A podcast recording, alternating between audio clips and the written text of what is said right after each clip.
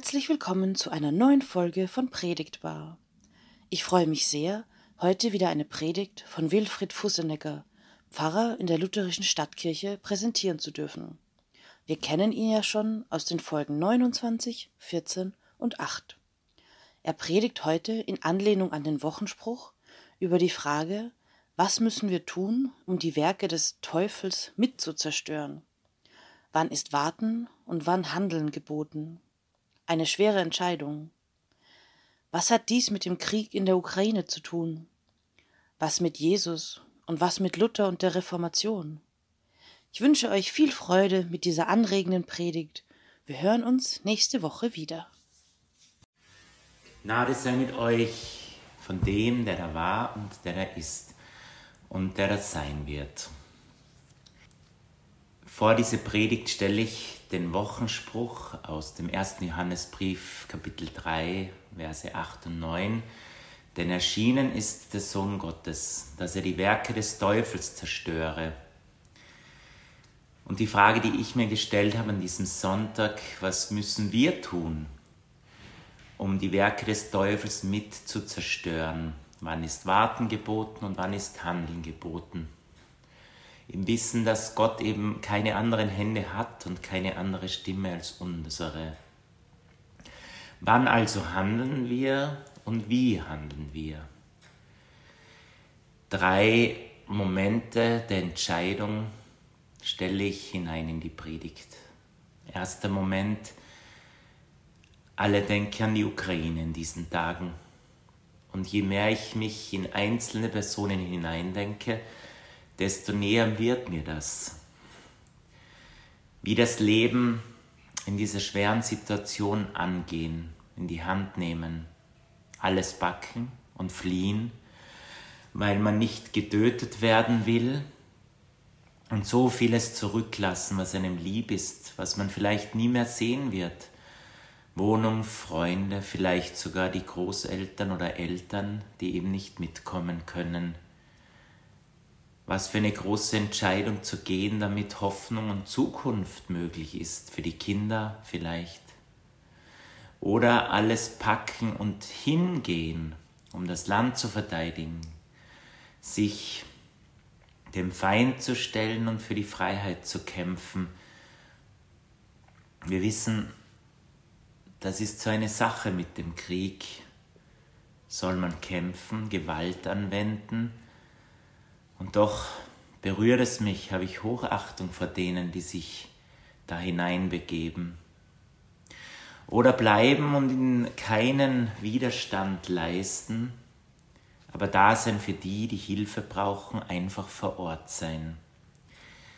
Was für große Entscheidungen die Menschen fällen in diesen Tagen in der Ukraine und wie schwer, bis man sich entscheidet, dieses Hin und Her die Frage, was zu tun ist und wann es zu tun ist. Zweiter Moment.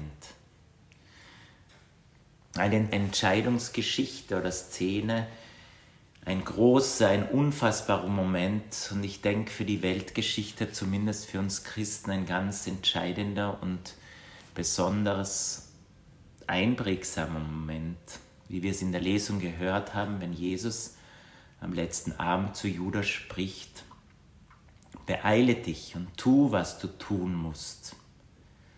So hat es Johannes formuliert. Tu, was du tun musst, Judas. Ein großes Geheimnis.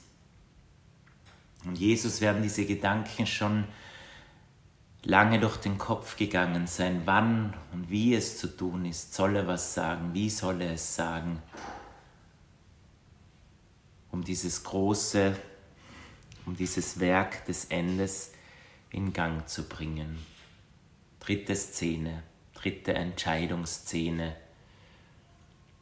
Damals im deutschen Lande am 6. März, gerade heute, also vor 500 Jahren, gerade heute, da war er wieder da. Man hat es ja schon gemunkelt, dass er lebt.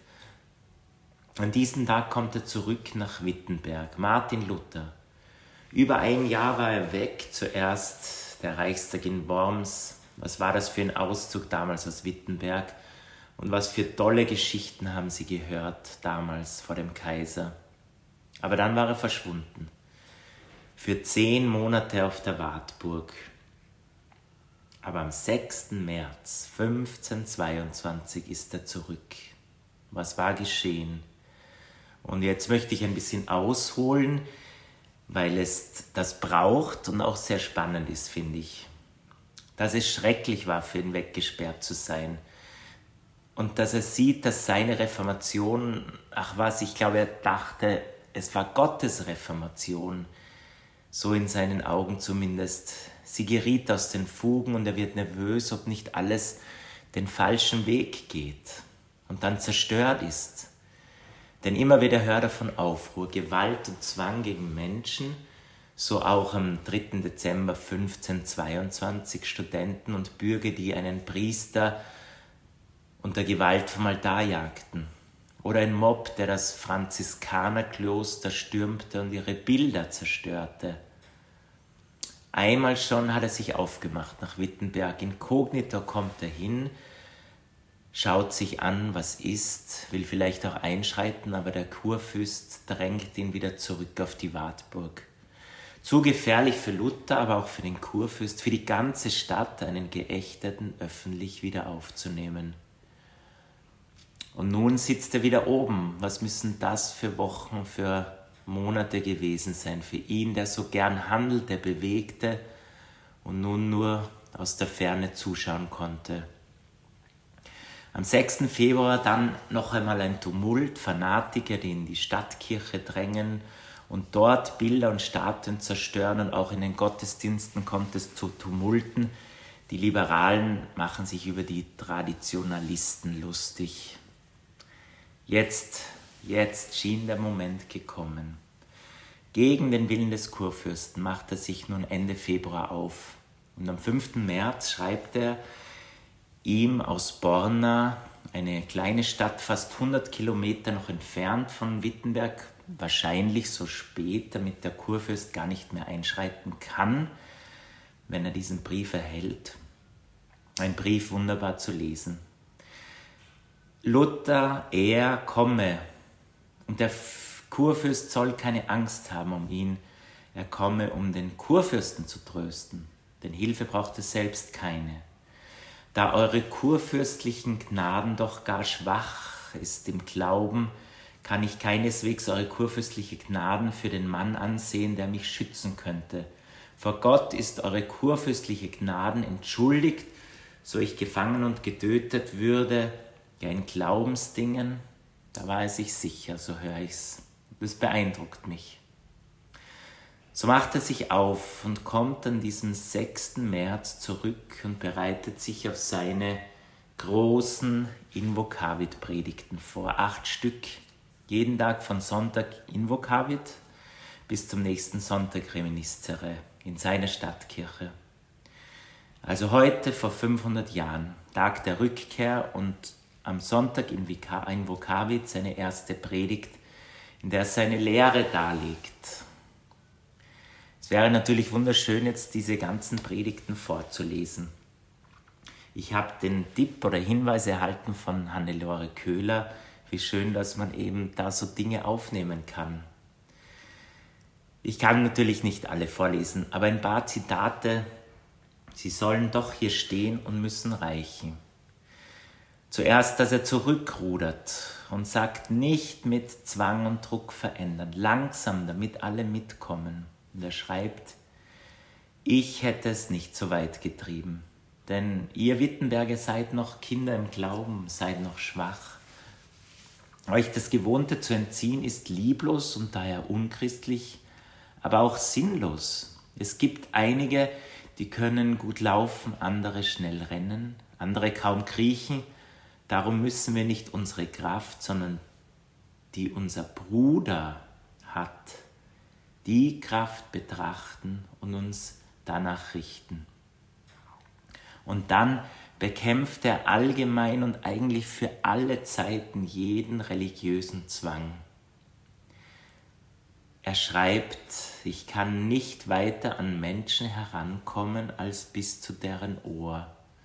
In ihr Herz kann ich nicht kommen. Und weil ich den Glauben nicht in ihr Herz gießen kann, so kann und darf ich sie niemals zwingen oder bedrängen, denn Gott tut es allein. Deshalb sage ich nochmals, was Gott nicht geregelt hat, das muss frei bleiben. Und es ist ein Unrecht zu regeln, was Gott nicht geregelt hat. Wie viel steckt doch in diesen Predigten an evangelischer Lehre, an evangelischer Wahrheit für uns? Luther schreitet ein, er kann nicht anders, kostet es auch sein Leben, aber nicht um zu zerstören, sondern um wieder aufzubauen, um Friede herzustellen. Sein Blick ist immer auf die Langsamen und auf die Schwachen gerichtet, auf die, die nicht mitkommen, ihnen möchte er helfen. Liebe Gemeinde, an diesem Invokavit-Sonntag, große Schritte gibt es immer wieder. Große Entscheidungen zu fällen gibt es immer wieder. Auch jetzt die Menschen in der Ukraine, Damals Jesus vor seinem Tod, aber auch heute vor 500 Jahren. Und ich möchte lernen für meine Zeit der Passion, für diese sieben Wochen, für meine Umkehrmöglichkeiten, die ich so stark brauche. Ich möchte von Martin Luther lernen, nicht zu zaudern, sondern zu handeln. Nicht nur zuzuwarten, sondern sich aufzumachen und dabei auf die Langsamen, auf die Schwachen zu schauen, sie im Blick zu haben, damit nicht Aufruhr und Krieg entfacht wird, auch in mir, in anderen, sondern damit Friede sei, damit Friede werde in mir, in uns, ein wenig in dieser Welt. Amen.